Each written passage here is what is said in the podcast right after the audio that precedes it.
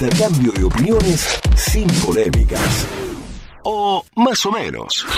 Esto es Fair Play.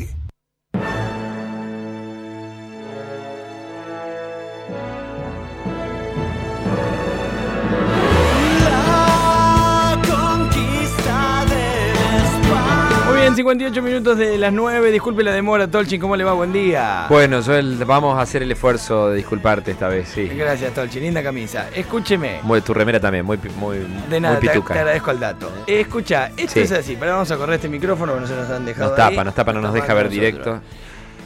El- vamos al grano con el tema del día. Como El- quieras, como te El parezca. tema del día es. eh, ¿Viste el partido anoche? No, no me interesa el fútbol. ¿No te interesa el fútbol? Podemos ir a lo importante, Dale. ¿A quién le importa Argentina eh, en el fútbol hoy cuando en realidad lo importante es que está pasando un montón de cosas que no deberían pasar? ¿Pero sabés cómo salió el partido? Creo que ganó Argentina 1 a 0. Vamos a, a lo importante. No sabés quién hizo el gol. Di María, Messi, Agüero. Di María. Podemos ir a lo concreto. Dale, dale, Podemos dale, no perder el tiempo con estupideces. Me pareció genial. Todo, todo este acting que estás haciendo me parece buenísimo. Pero es que lo de anoche Es espontáneo, es, es paupérrimo. La televisión pública transmitiendo gratis para todo el mundo el fútbol. Es una barra basada. Lo dejamos ahí. Uh, Vamos está para lo que hagamos un fair play. Sí, pero la vamos semana a- que viene hay otro partido de eliminatoria, lo discutimos. Increíble. No tenemos clase, pero tenemos a Messi jugando. Es increíble. Bueno, no, jugó Messi, no sé si jugó Messi. Sí, Bueno. sí, hizo el gol de penal. Vamos a, lo, vamos a lo concreto. Lo concreto es que ayer colegas tuyos Sí. instalaron un rumor. No solo ellos, pero muchos de ellos. No, no, no. Un, un cole- una colega tuya instaló el rumor. Un montón. Explotaban los WhatsApp. no, no, el rumor no, de que se venía. no estás entendiendo. Vamos de nuevo. De los periodistas conocidos, de Sí. los que la gente de Córdoba hasta ayer respetaba, porque si hay un solo lugar que le queda a la televisión abierta y a los medios tradicionales para subsistir en la democracia y en la sociedad en la que estamos, es decir la verdad. Si los periodistas de los medios de comunicación tradicionales más importantes de Córdoba empiezan a hablar boludeces, ya no hay ninguna razón por la cual los medios tradicionales deben seguir existiendo. Ya no hay razón. Si los periodistas entramos en las fake news, porque una cosa es opinar estupideces, como lo hago yo todos los días de mi vida, y otra muy distinta es No dar información esa, esa falsa. expresión tuya de que opinas No estupideces. importa, pero, para la A gente- veces sí, a veces no. por Me eso, un para poco- mucha gente, Joel Rossi opina estupideces. Es una generalización Ok. injusta con vos mismo. No importa. Pero que yo opine estupideces Sí. es un problema mío y del que me escucha. Ahora, si yo doy información falsa, es gravísimo. No sería la primera vez que un- en un medio de primera línea se da información falsa. Ocurre a menudo. Joel. ah, mirá qué dato que me estás dando. O sea, Federico Tolchini que A veces de manera involuntaria, a veces por estupidez, a veces... Y sí, yo soy, yo soy autocrítico. Muchas veces hemos hecho... No tengo registro yo de Tolchinki dando una información. A ver, No, porque aparte no es lo mismo. No es lo mismo. Casi que me dejo a vos salvo de esa afirmación. eh, lo dejarían en libertad a Mauricio Saillén, o Sí. lo pondrían de nuevo a trabajar a Mauricio a que vos digas algo que generó en el día de ayer un estado de paranoia social. El acto de irresponsabilidad periodística que cometieron tus colegas ayer No, no sé a qué te referís. no tiene precedentes. ¿Cómo no sabes a qué me refiero? No. Bueno, deberías saberlo. Cuando llegues hoy al canal, habla con nuestro amigo en común, que es el Bueno. jefe de noticias del- de tu canal, Sí. y decirle que te explique Dale. ¿A ¿Qué qué, viene tanto tu enojo? ¿Tu enojo a qué viene que ayer se instaló con Es- colegas tuyos la idea social de que iba a haber un retroceso de fase. Ah, sí, bueno, sí. Y se hicieron eco, algunos periodistas importantes se hicieron eco de esa versión. Tuvo que salir, tuvo que salir Sí. el propio ministro de Salud refieres. Bien, bien. a desmentir. Que ya estuviese todo listo para volver a fase 1.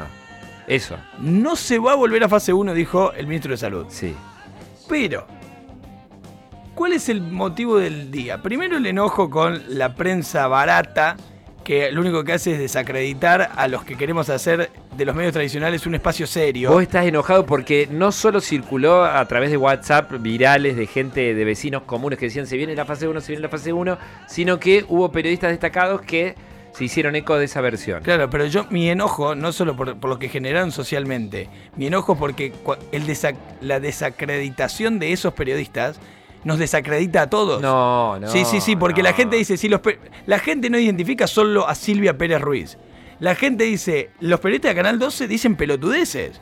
Y vos decís, no, pará, porque ese es el único bastión que nos queda. Canal 12 diciendo la verdad, la voz del interior diciendo la verdad. pulso diciendo Bueno. la verdad. La credibilidad es una Si construcción no, si vos eh, sos un periodista diaria de y- medios tradicionales y mentís y das falsa información, a los medios tradicionales no nos queda nada de vida en el tiempo. Bueno, un montón de veces nos hemos tenido que rectificar. Yo Sí, pero no es- personalmente pero no, pero, no pero es lo mismo. matizar la información. No es lo mismo que vos digas una información errónea a que vos digas una información que no está chequeada y que te, te apareja toda una convulsión social. Ayer a la tarde, Córdoba estaba convulsionada. Yo tenía un montón de amigos comerciantes que me dijeron, Fede, ¿es cierto que mañana tenemos que cerrar? O que- Esa gente estaba convulsionada. Convulsionada. Eso es gravísimo lo que hicieron tus colegas. Si vos no tenés capacidad para condenarlo, es grave también, ¿eh? No, no, es que no, no tengo los suficientes detalles. Sé que algunos ¿Cómo hicieron no eco tenés- de las versiones. no, no, tengo- ¿cómo no yo, usas yo redes estuve, en, estuve en Noticiero 12 ayer al mediodía y, y creo que nosotros informamos bien. Yo tengo diferencias con algunas de las posiciones que se, expresa, se, se manifestaron en el noticiero, pero, pero todo dentro del marco No, de... las posiciones son posiciones. El tema es la información falsa, el fake Sí. news. Cuando un periodista da información falsa, es grave. Te entiendo, la verdad que no he estado haciendo una revisión permanente de... Te estás de qué haciendo el gil, uno. Te estás haciendo el gil. ¿Qué me vas a decir que no viste los tweets de Silvia Pérez Ruiz? No, ahora me fijo, no, no, no vi. Sos un mentiroso. No, no te lo permito, Joel. ¿Cómo soy Estás mentiroso? mintiendo. Te estoy, es de lo único que se habló ayer en los pasillos de Canal 12. Por suerte me desconecto a veces de las Sí, redes. Por dale. suerte hay momentos en los que no, estoy, eh, así Bueno. Pendiente de lo que publica cada uno. Lo único, póngale comillas, bueno de lo de ayer, Sí. fue que ante la posibilidad de volver a fase 1, mucha gente pre- prendió alarmas y dijo, a ver, pará, ¿por qué volver a fase 1, volver a atropellar la economía, volver a llevarse puesto un montón de trabajadores, de empresas, de comercios, de comerciantes? ¿Por qué no pensamos cómo subsistir en esta historia y de hacer algo inteligente? Y ahí, dando vuelta por las redes, entre tanta insensatez Estoy y buscando fake las news, redes lo que me lo que me encontré. Sí. gracias a, a Juli Bullati, nuestra productora general de este programa, a Rodrigo Quiroga, que es bioinformático, docente de la Facultad de Ciencias Químicas, investigador del CONICET, que en una buena ca- cantidad de tweets empezó a proponer diferentes tipos de aristas para sobrellevar esta pandemia sin necesidad de llevarse puesto todo como se hizo al A principio. ver, lo busco ahora porque estaba buscando a mi compañera, pero ahora busco Después lo que buscamos. Rodrigo, Rodrigo, ¿cómo te va? Buen día, bienvenido a Pulso. Joel Rossi y Federico Tolchinki te saludamos. Hola, buen día, ¿cómo les va? ¿cómo Bien, va, Rodrigo? bien. Acá está. Bueno, acá en- 777. En Córdoba estamos viviendo una situación muy de, de mucha convulsión porque eh, hay hasta prensa que se ha encargado de hacer girar rumores de la posibilidad de volver a fase 1 y de parar otra vez todo el sistema. Encontramos tus tweets y nos parecieron interesantes en, en cuanto al planteo que haces de cómo poder sobrellevar ciertas situaciones sin necesidad de que se vuelva estrictamente a una fase 1. ¿Qué es lo que propones vos en, en- en torno a esas aristas como para sobrellevar las situaciones más críticas de, de contagio que estamos viviendo hoy en esta pandemia? Bueno, sí, la, la verdad que me parece que hay que no hay que quedarse en, una falsa dicotomía, ¿no? Eh, no es que tenemos solamente dos posibilidades, abrir todo y volver a vivir como en febrero, pero con barbijos, eh, y en el otro extremo cerrar todo, ¿no? Me parece que hay un montón de cosas que se pueden hacer eh, en el medio, Eh, entre ellas, eh, algunas que, que propuse, por ejemplo, simplemente, y, que tampoco soy ningún genio ni estoy proponiendo nada muy loco, porque son todas cosas que se han hecho en, en otros lugares, ¿no? Eh, una de las posibilidades justamente era eh, cerrar de noche, como, como hizo el gobierno de la provincia. Otra posibilidad es cerrar por completo los fines de semana. Esto funcionó muy bien en, Israel, por ejemplo. Eh, otras posibilidades son eh, tener en cuenta que realmente la gran mayoría del contagio parece ocurrir en ambientes cerrados, ¿no? Entonces, en lugar de cerrar negocios, lo que se puede por ahí hacer es obligarlos a que eh, funcionen al aire libre, ¿no?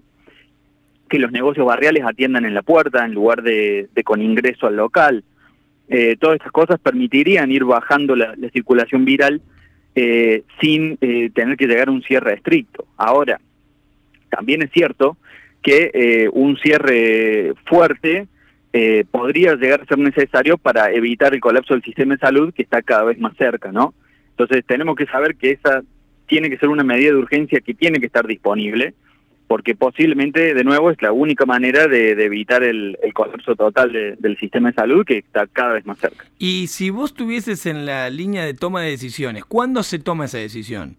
Porque tus propuestas a mí me encantan, yo las estuve leyendo ayer, vos hablás como decías recién, comercios que atiendan desde la puerta, cierre total los fines de semana, un régimen de 5-9, 5 días presenciales, 9 remotos para la gente que va a trabajar. Habrá actividades que se puedan adaptar. Cerrar iglesias, volvés e insistís en el cierre de gimnasios, bares y restaurantes, que ahí para mí hay polémica porque te, porque atropellás todo un rubro que, que necesita vivir de algo también, pero no importa, son puntos de vista. No, no, Obviamente hablas del uso de barbijo. Y eso tiene un efecto, digamos, económico el cierre, pero por eso la alternativa es que hagan las actividades al aire libre, ¿no? Por eso, la pregunta es, la pregunta es, ¿qué te llevaría a vos si tuvieses la posibilidad de tomar esas decisiones o asesorar a quien las toma a decir, este es el momento de volver a un cierre estricto o en realidad no, es el momento de convivir con estas medidas que vos planteás? Yo, yo creo que tampoco es eh, una cosa o la otra. Me parece que todas las medidas que yo planteo se tienen que implementar sin ninguna duda porque digamos tienen bajo impacto sobre la, actividad económica, bajo impacto sobre la, vida en general de la población eh, y van a sin dudas eh, permitir disminuir un poco el, contagio. Ahora el tema de las, de las medidas de emergencia, eh, realmente en algún momento yo creo que hay que tomarlas porque la, la, cantidad de camas de terapia intensiva ocupadas con pacientes COVID vienen subiendo a un ritmo realmente impresionante. Y lo peor que nos puede pasar es eh, que, nos quedemos sin camas, porque ahí no solo comienzan a fallecer pacientes COVID que se quedan sin respirador, sino que se van a quedar sin camas y por lo tanto corren riesgo de vida eh, pacientes con una apendicitis, con, con un infarto, con un, por un accidente de tránsito, ¿no? Eh, entonces creo que esa situación hay que evitarla a toda costa y para eso hay que tener en cuenta que a partir de que uno toma una medida que logra bajar la circulación viral, bueno, eh, lleva un tiempo, lleva dos o tres semanas, hasta que eh, justamente la, cantidad de camas ocupadas empieza a disminuir. Eh, Esto por los tiempos naturales del virus. Rodrigo, ¿y cuál sería el nivel crítico de ocupación de camas? Ayer las, las autoridades provinciales hablaron de que teníamos una ocupación del, del 72% promedio del sistema. En, el, en el sector privado, en el subsistema privado sería mayor. ¿Cuál decís vos, ese, ese es el límite? Eh, definitivo que no se debería alcanzar? Bueno, la verdad que eh, por, puedo también, de nuevo, yo no soy médico, no soy eh, eh tampoco, digamos, epidemiólogo, pero lo que sí en otros países se ha definido como límite, por ejemplo en Colombia era 70%, y en otros países ha sido 80%. Los límites en general andan por ahí para realmente tener una alarma roja, digamos, es decir, que estamos bastante cerca o si no da en esos niveles. Ah, eh, Rodrigo, ayer el gobierno de la provincia publicó en un tuit eh, lo siguiente, firmado por Gabriela Barbás directamente, una persona de extrema influencia en, en, salud en la provincia hoy. O sea, es eh, Cardoso y ella, básicamente, si lo quisiésemos resumir. Dice el tuit del gobierno de la provincia, después de la restricción de circulación desde las 20 hasta las 6, esta medida que se implementó hace unos días, el tiempo de duplicación de casos pasó de 10 a 15 días. O sea, los casos antes se duplicaban cada 10 días, dice el gobierno, ahora se duplican cada 15. Se ralentizó la duplicación. Claro. Ellos dicen, es una tendencia que indica que la medida ha sido favorable. Firma Gabriela Barbás. Sí. ¿Qué pensás al respecto? Eh, estoy de acuerdo. Eh, Gabriela es una persona muy muy seria que trabaja muy bien y, realmente dedica está dedicando su vida a este tema. Eh, a su vez, también tengo para señalar que por ahí justamente el tiempo de duplicación es un factor que puede ser engañoso. ¿Por qué? Porque a medida que se van acumulando más, más casos, ese, ese tiempo tiende siempre a subir, aunque la velocidad se mantenga más o menos parecida. Eh, entonces, eh, por ahí puede ser un poco engañoso. Está claro que parece haber eh, haberse empezado a observar algún efecto de esta medida y enhorabuena que así sea. Está, está muy bueno que, que podamos que se puedan implementar medidas de este tipo que bajen un poco la circulación viral, pero de todas maneras el número de camas continúa aumentando y eso sigue siendo preocupante. Y a lo mejor esta medida de restricción nocturna no no no sea suficiente, ¿no? Entonces, eh, en ese sentido, creo que hay que estar muy alertas y si, el, y si el, la ocupación de camas sigue aumentando eh, va a ser eh, fundamental eh, para evitar el colapso total. Eh, realmente implementar alguna medida un poco más fuerte. Mira, eh, me quedo con dos cositas tuyas antes de despedirte. En tu hilo de Twitter, donde vas haciendo sugerencias, pones en un momento, agrego otra medida muy fácil y barata de implementar, que reduciría significativamente el contagio en el transporte público. Pones en mayúscula y a los gritos, ventilarlo. Ventanillas adelante y atrás abiertas como mínimo, reducir la capacidad máxima de los asientos disponibles o unos pocos pasajeros parados máximo algo que en el transporte público no se está cumpliendo. Digo, sí, claro. No, no se está cumpliendo acá en la ciudad no, de Córdoba. No, no, la gente va, va rotada igual que. ¿Y las cuando- ventanas no están abiertas? Bueno, eso puede ser sin- según el día, si hace calor la abre la gente, pero las abre por una cuestión de cosas, no por protocolo. Eso es lo que, no hay protocolos en el transporte público que se cumplan, por lo menos no quiere decir que no existan. Eh, esta crítica Sí. que hacemos siempre, yo te soy sincero, Rodrigo, mi crítica más vehemente es que el gobierno va por la fácil siempre, que es prohibir en lugar de concientizar. Esto que hiciste vos, este trabajo que te tomaste vos de sentarte a pensar, yo siento que los que lo tienen que hacer no lo están haciendo. Y si lo están haciendo, lo están haciendo mal porque quizás se sientan a pensar lo mismo que pensás vos, pero no están teniendo capacidad de gestión para que eso se operativice. O sea, si yo sé que los colectivos tienen que viajar con las ventanillas abiertas y con límite de pasajeros, y lo pensé, pero no sé o no tengo capacidad para hacerlo cumplir, es lo mismo que nada. Entonces, como digo siempre yo, señor, póngase una panadería y déjele el lugar a ese que tiene en esa eh, actividad tan importante que es tomar decisiones, a alguien que tenga capacidad para hacerlo. Si no hay gente que Sí, llega yo- a ciertos lugares porque son amigos de. Pero hoy estamos Eh. frente a alguna situación que no, es, no está para que la manejen los amigos de. Sí, yo en ese sentido me parece que es importante resaltar eso de que se está dando poca importancia a lo que es la transmisión por aerosoles, ¿no? Y cada vez se va acumulando más evidencia de que realmente es el principal fuente de contagio, porque justamente como todo el mundo más o menos se cuida, más o menos usa barbijos, eh, más o menos respeta las distancias, eh, la proporción de contagios que sean por los aerosoles, que justamente es lo que sigue siendo muy complicado a pesar de esas medidas, eh, bueno, es justamente lo que, ¿A lo qué, que termina a- a qué te referís con aerosoles? ¿A qué le llamas contagio por aerosoles? Es una buena pregunta, perdón que no lo aclare desde el principio. Eh, es, son las micro, micro gotas muy pequeñitas que emitimos por boca y por nariz Claro. al respirar y al hablar Claro. y que son muy chiquititas y se pueden mantener flotando en un ambiente sin ventilación de hasta una o dos horas, ¿no? Entonces, por eso es el, el gran problema y por lo cual es tan importante todo lo que se puede hacer al aire libre, hacerlo al aire libre y los negocios y demás, ventilarlos muy, muy frecuentemente. Cada 5 o 10 minutos hay que ventilarlos y si se puede tener siempre una ventana abierta, muchísimo mejor. Rodrigo, te agradecemos un- muchísimo esta charla y no solo la charla, sino el, eh, que te tomes el tiempo de hacer eh, una especie de concientización permanente en tus redes sociales. Gracias. Gracias, eh. Gracias a ustedes. Rodrigo. Quiroga, bioinformático, docente de la, de la UNC, Facultad de Ciencias Químicas y además investigador del CONICET, Sí, alguien lo- que propone aristas concretas para cómo ir por esto en lugar de volver a fase 1. A lo de los colectivos hay que poner un ojo, es cierto que en su momento se había hablado que tenían que ir con la ventana abierta. A tantas cosas Mientras conversábamos con Rodrigo, A ver, eh, me documenté. No, primero que estoy muy enojado con que me hayas tratado de mentiroso, estoy muy enojado.